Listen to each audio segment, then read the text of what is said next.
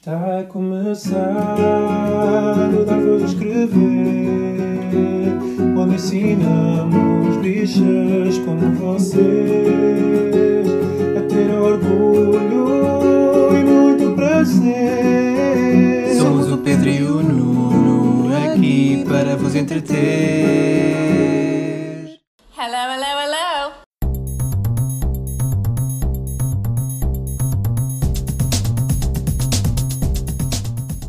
Olá, chamo Pedro Carreira E o Nuno Miguel Gonçalves. e este é o centésimo septuagésimo sétimo episódio do Dar Voz a Escrever, o podcast semanal de notícias e comentário político LGBTI português. I'm feeling like shite. Ah, Oi, desculpa, oi, governor. I'm feeling like shite. would you like a cup of tea? No, I'm fucking tired. Espera lá, mas tu estiveste em que cidade Não britânica? sei, aparentemente não foi Londres. Exato. Isto é um bocado, não sei. Isto é capaz de ser eh, escocês. Escocês, parecia. Foi muitos anos a ver o, a pila do Ewan McGregor. Esco- Hã? Ewan McGregor é escocês. E- não, não é a parte ser escocês, é a parte da pila dele.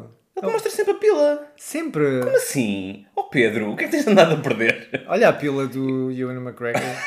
É que ele, eu acho que ele só a partir do Moulin Rouge é que deixou de mostrar a pila. Oh, logo nesse. Sim. Espera, ele no, no Star Wars acho que também não mostra a pila. Também não. Então para que é que serve o Star Wars? Mas ele nos filmes todos britânicos que entra, é tipo, era requisito, tens de mostrar a pila e o McGregor, e ele, oi, Acho que é tipo um kink dele. I'll show, I'll show my cock. É um My kink. cock and my knockers. É um kink dele. Tipo, eu só faço este filme se mostrar a pila. Aconselho ver o The Pillow Book, não é o The Pillow Book, é The Pillow Book, mas uh, que é muito sensual. Em que ele pinta o corpo todo. Com Até porque é que estás com sotaque? Estive em Londres, estive em Londres a integrar o meu novo trabalho, mas agora estou a trabalhar remoto, não fiquem, não fiquem É, esgraçadas. o não está mesmo aqui à minha frente. Estou- é verdade. Não é como no início que nós gravávamos a milhares de quilómetros de Vou estar a trabalhar remotamente, assim, num espaço de coworking todo fancy. Não digo qual, que é para não irem lá ter comigo. Porque eu tenho bué de stalkers. Ai. Já tive um uma vez. Ah, não, tu é que tiveste. E foi mais do que um. E não o recomendo. Eu tive um, mais ou menos, mas não quero falar sobre isso agora. Not the point. Então, vamos, eh, tal como o episódio anterior, que foi um mega sucesso, tipo, Foi. quebrou recordes de vendas Vendemos. da Billboard. Espera, nós vendemos para a Billboard. Eu vendi. Ah! Nunca me dizes essa parte do negócio.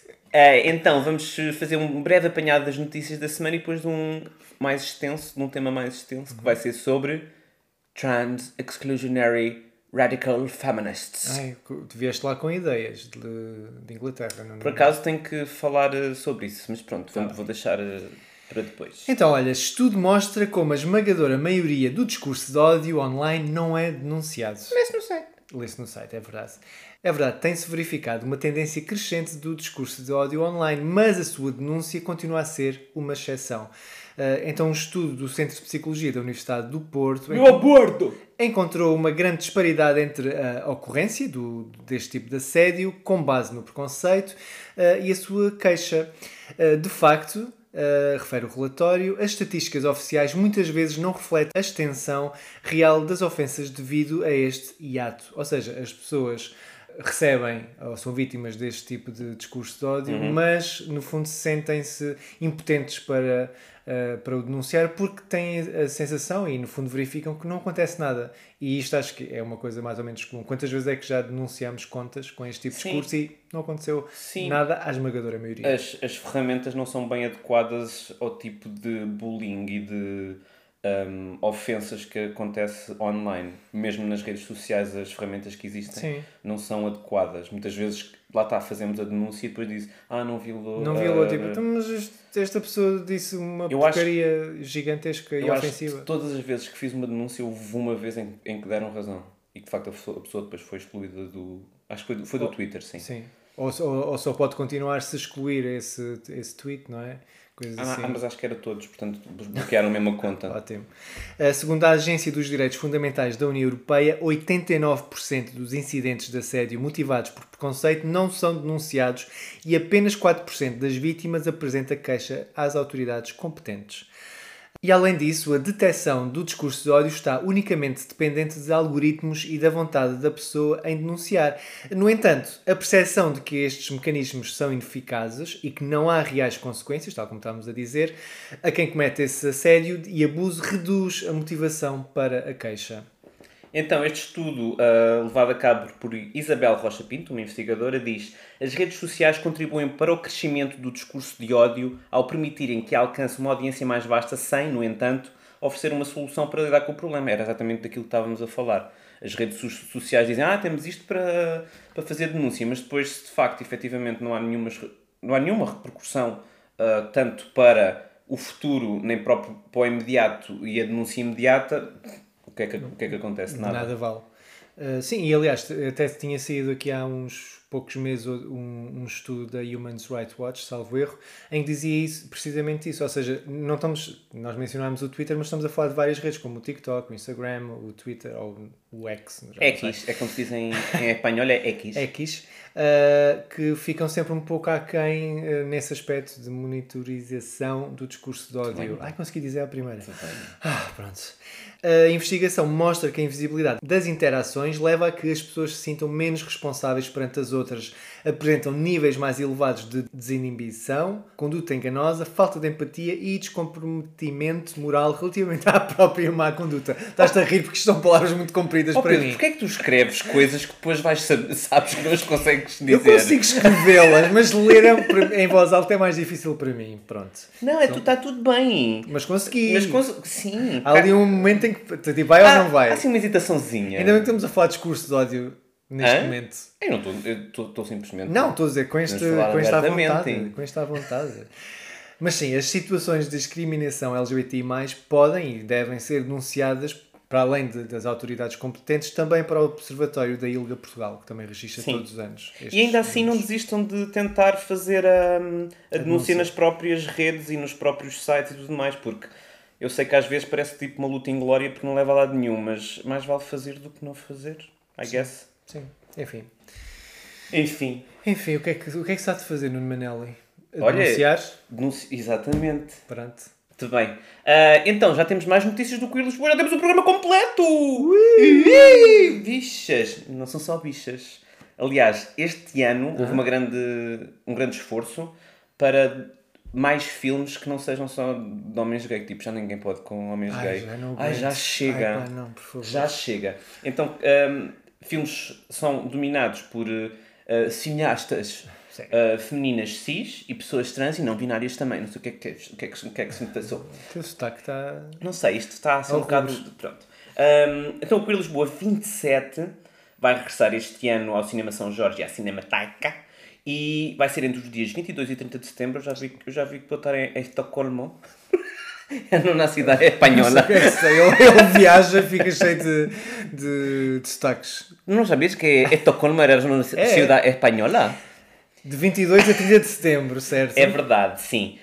Um, vai ter uma programação abrangente e desafiante que abraça novamente uma abordagem alargada do conceito de queer Está no nome, não é? para esta variante. Um, então, tem, como, eu, como eu já disse, uh, temas mais variados, como o consumo de drogas, saúde mental, guerra na Ucrânia, vai ser levezinho, e gentrificação, que marcam uma edição dominam os filmes assinados por mulheres X e pessoas trans e não binárias. Então já tinham sido anunciados uma série de secções, mas agora já tem, já tem o programa completo. Pode haver tudo no pode site. haver tudo no site, no nosso site e no site do Queer Lisboa. Também é verdade. E, e já tem-se mais também novidades sobre as festas que vou haver. Vai haver festas. Vai haver putaria. Porque também vai haver conversas, vai... não é só cinema. Não é está. só putaria também. Desculpa? Existem coisas de putaria. Ah, não, não.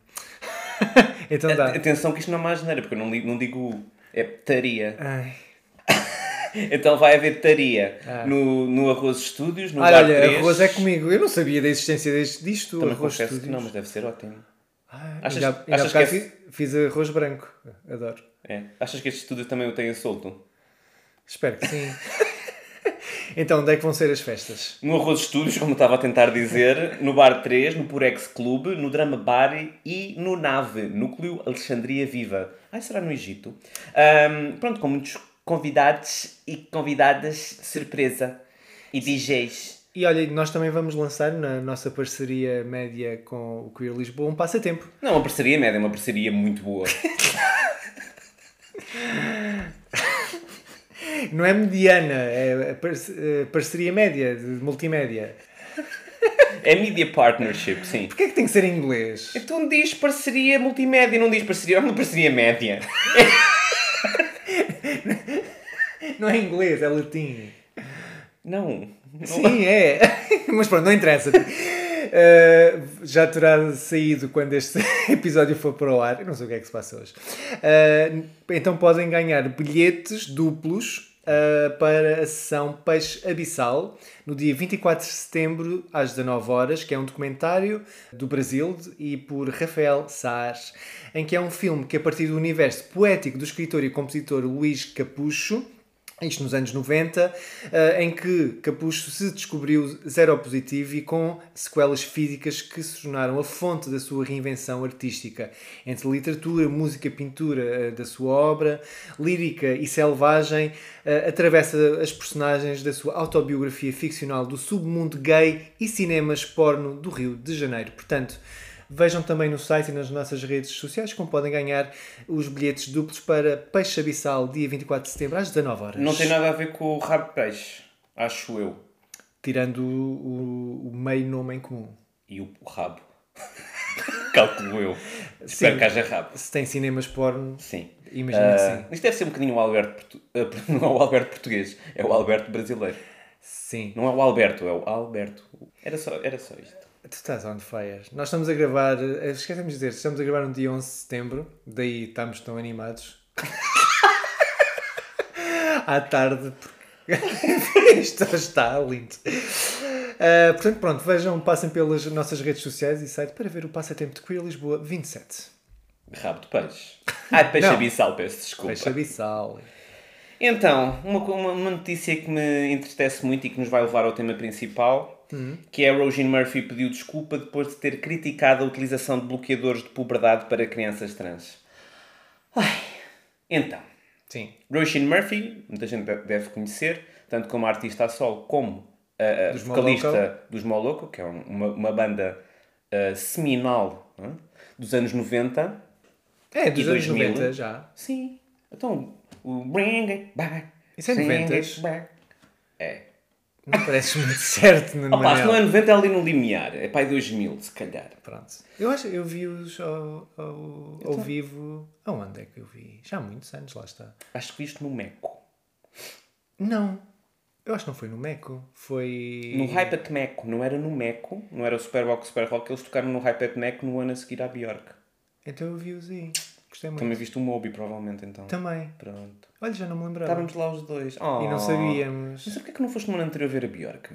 Não sei, Nuno Manel, já não me lembro. Mas já fui a semana passada. True. Está feita, está morta.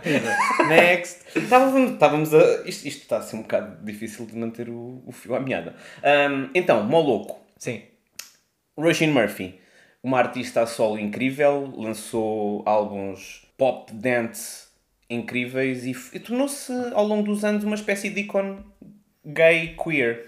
E também com o visual, mencionámos a Björk, também com Sim. algumas ins- Sim. inspirações ou influências semelhantes Sim. à da Björk também, muito eh, Sim, houve uma experimental. altura de do forma. Overpowered em que estava a fazer muita, muitas coisas cubistas e Sim. com formas assim estranhas. Ali algumas pontes. E pronto, um dos melhores concertos que eu já vi foi um concerto dela a solo, creio que foi no Alive, da primeira, exatamente com o Overpowered, em que ela tipo, era uma powerhouse de performer. Mas pronto, é por isso que daí a minha desilusão com estas afirmações que ela fez. Que é no sentido oposto da Björk, precisamente. Exatamente. Hum. Então o que é que Exatamente. aconteceu, Nuno Manel? Enquanto que a Björk tem vindo cada vez mais a apoiar as pessoas trans, esta é o contrário. Então, ela escreveu na sua conta pessoal no Facebook, logo, logo isso diz muita coisa.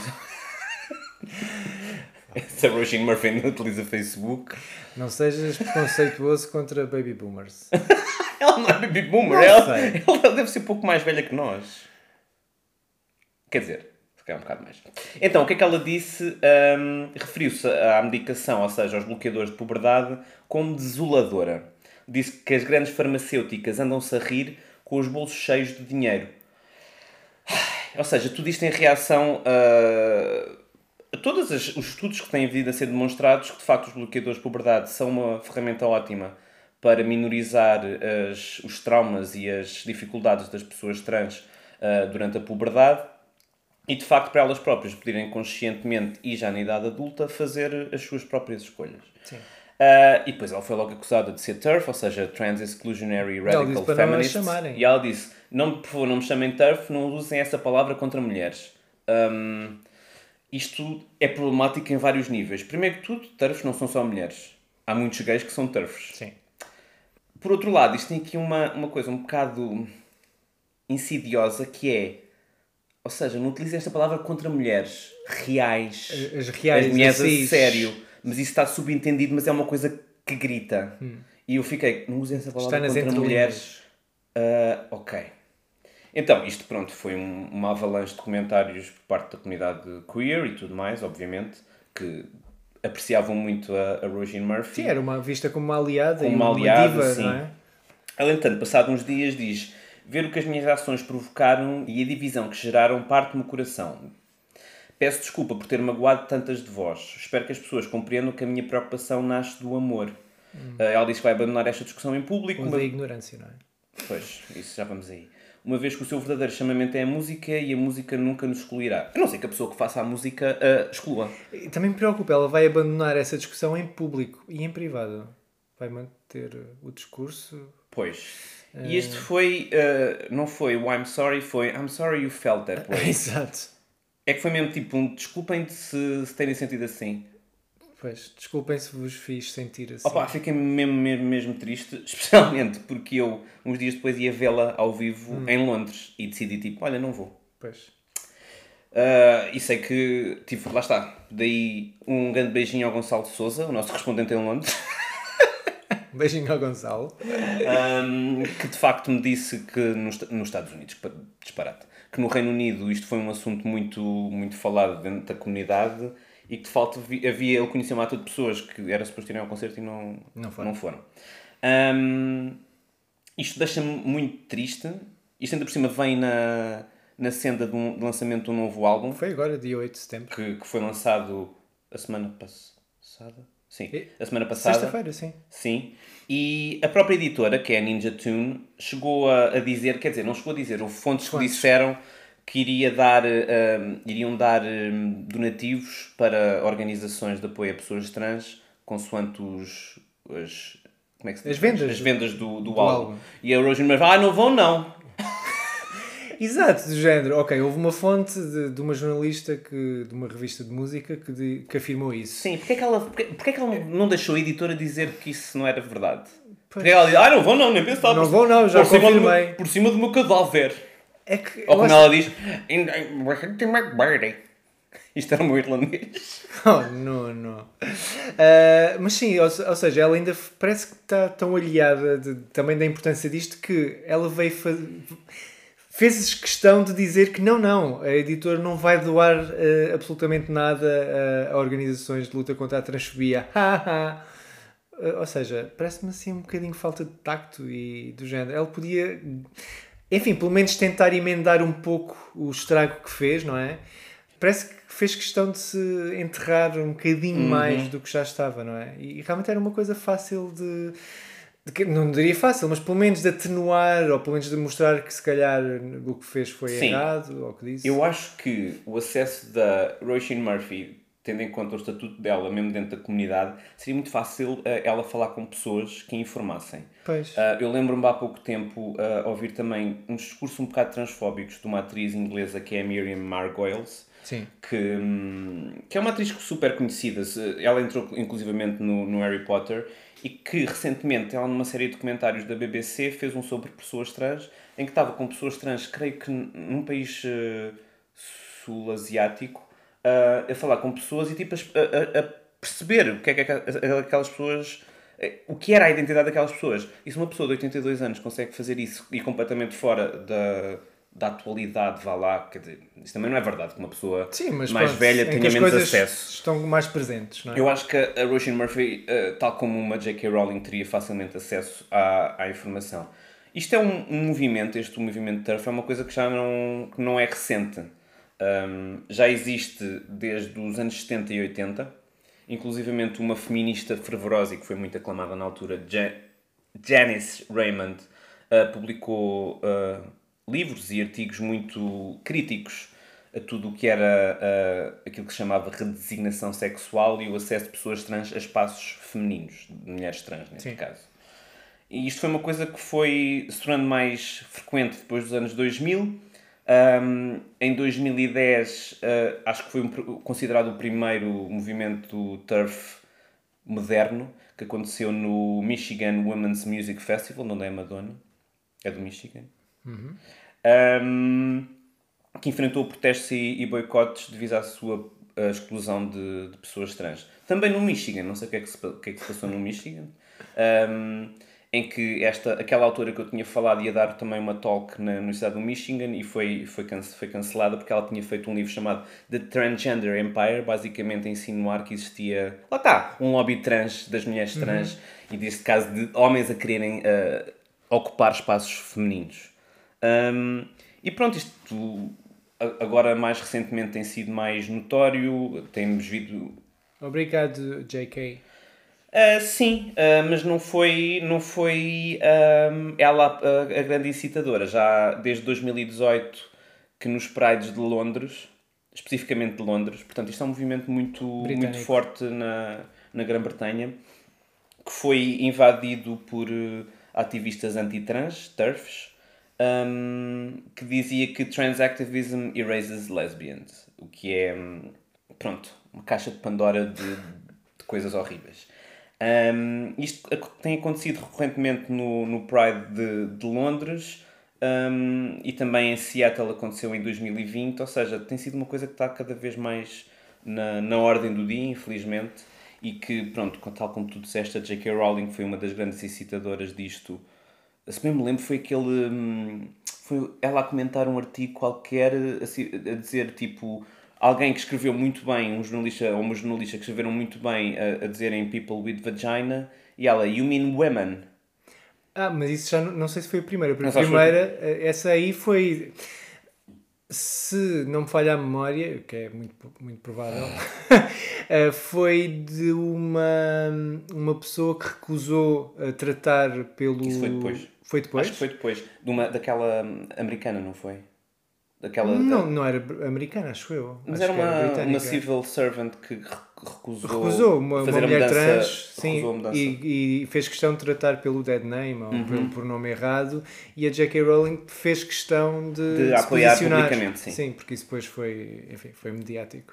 E depois a partir daí foi um- toda uma catadupa de, de posicion- posicionamentos da J.K. Rowling. É? E um posicionamento maior que foi mesmo o livro dela, eh, sob aquele pseudónimo uh, Robert Galbraith, uh, que se chama Trouble Blood, em que ela faz mesmo um livro de propósito.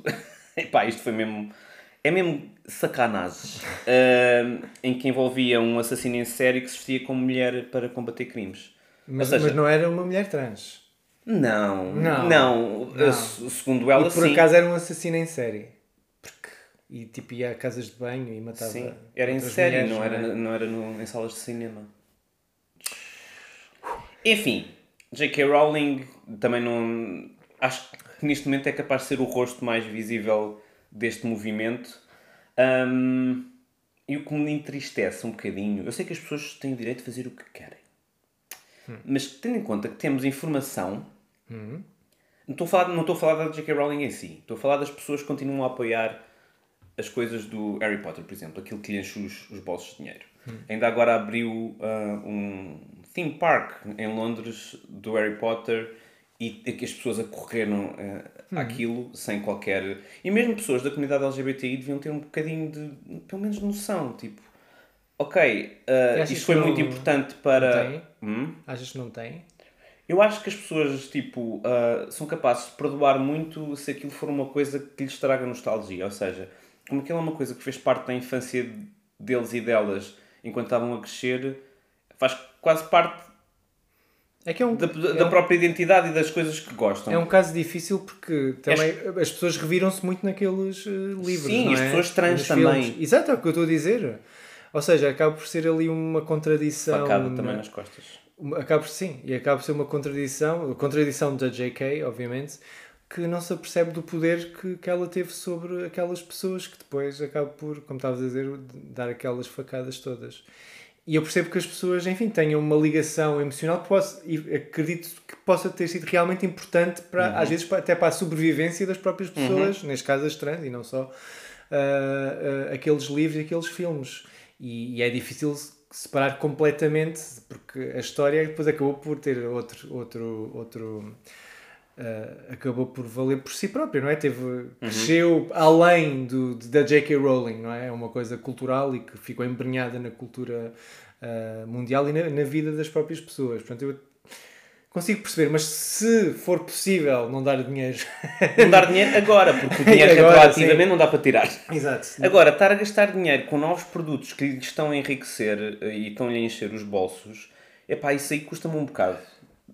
Pessoas que sejam ah, a favor do direito das pessoas trans continuem a encher os bolsos. Epá, eu, eu sei que isto é um bocadinho, se calhar, radical, ah, mas não sei, custa-me um bocado. E, e é por isso que eu, cada vez que, que alguém fala do Harry Potter e de comprar isto novo do Harry Potter e não sei o que, eu tipo, ai, prefiro não falar sobre isso.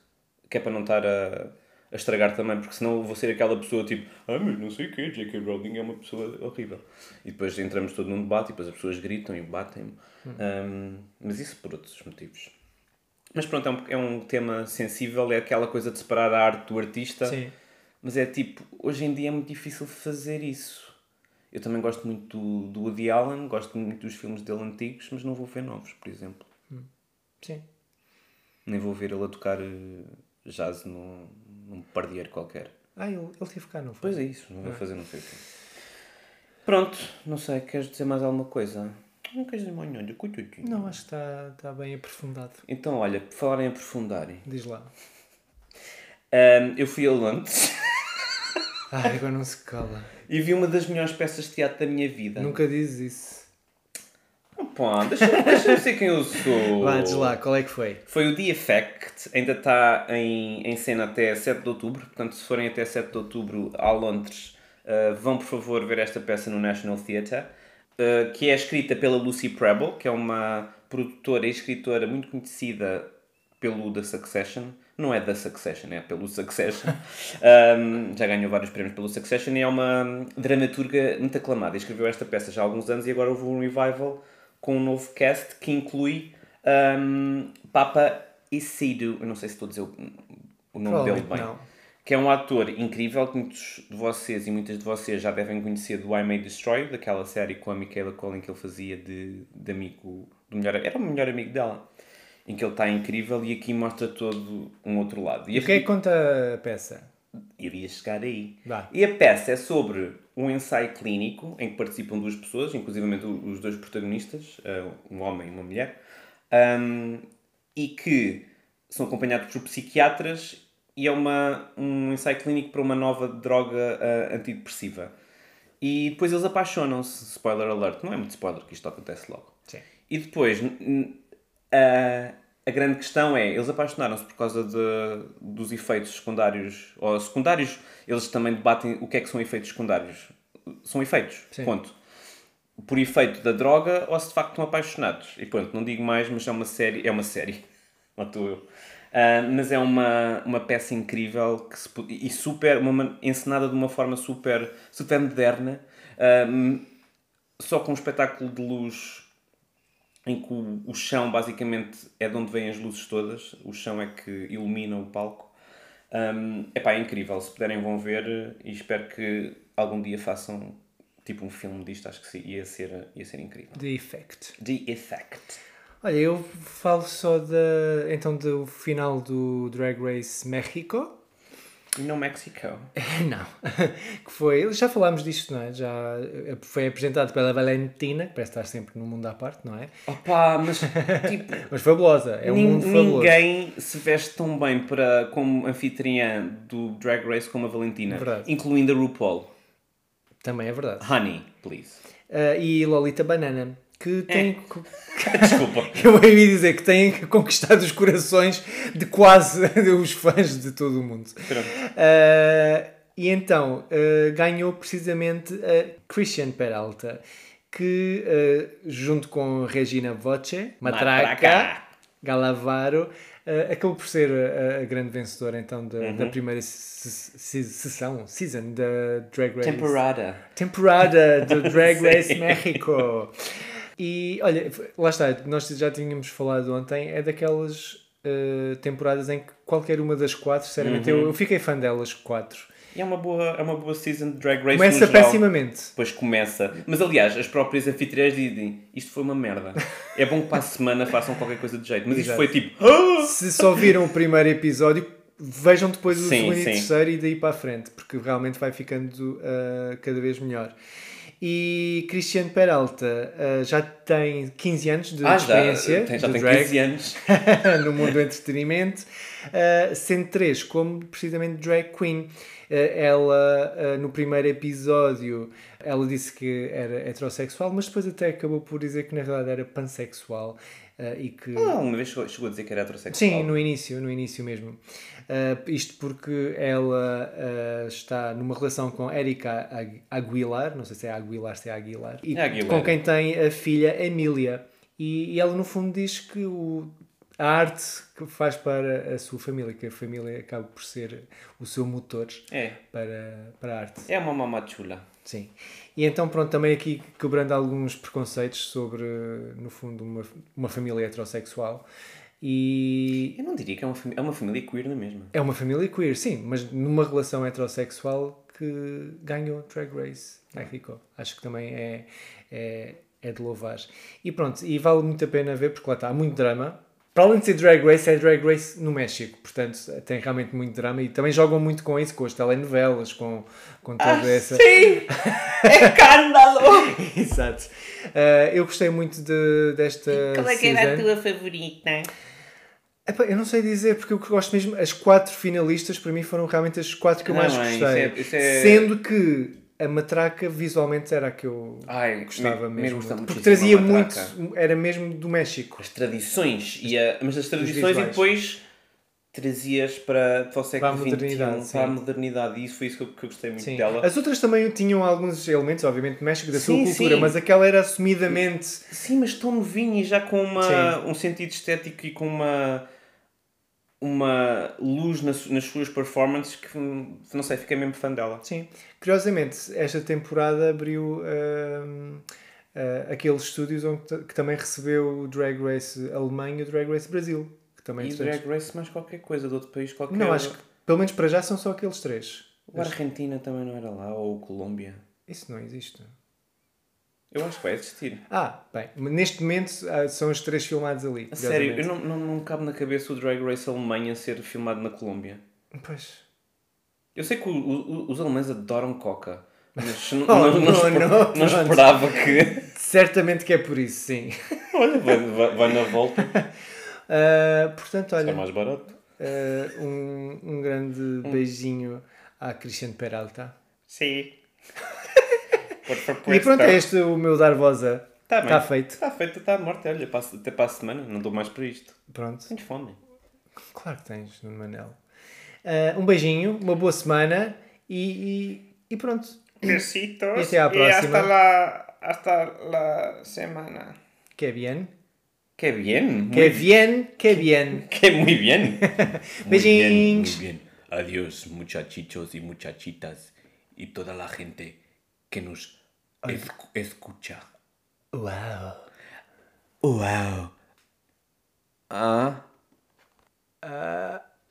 Ah. Beijinho também para a Madonna. Alguém vai perceber Ah, isto. isto- Vá. Isto foi porque nós estivemos a fazer um concurso ah, acho a tentar imitar a voz da Madonna do Bedtime Story. Eu acho que não devias ter explicado. Vá, até para a semana. Beijinhos! Antes de terminarmos, não se esqueçam de subscrever ao podcast. E partilhar com as amigas e as inimigas. Estrelem e deixem 5 estrelas. E mandem nudes. Hum. Ah, podem encontrar todos os episódios nas vossas plataformas favoritas, como Spotify, Apple Podcasts, SoundCloud, Deezer. E mandem nudes. Oh. o Dar Voz a Escrever faz parte do movimento LGBT Podcasters. Descubra um movimento lusófono queer em lgbtpodcasters.com.br. Conheçam outros podcasts produzidos por pessoas LGBTQI+, na língua portuguesa. Viva a língua! Podem nos encontrar coletivamente em todas as redes sociais como escrever, isto com quê, e contactar para o e-mail geral.escrever.com. Podem mandar-nos nudes por DM também, se quiserem. Bye!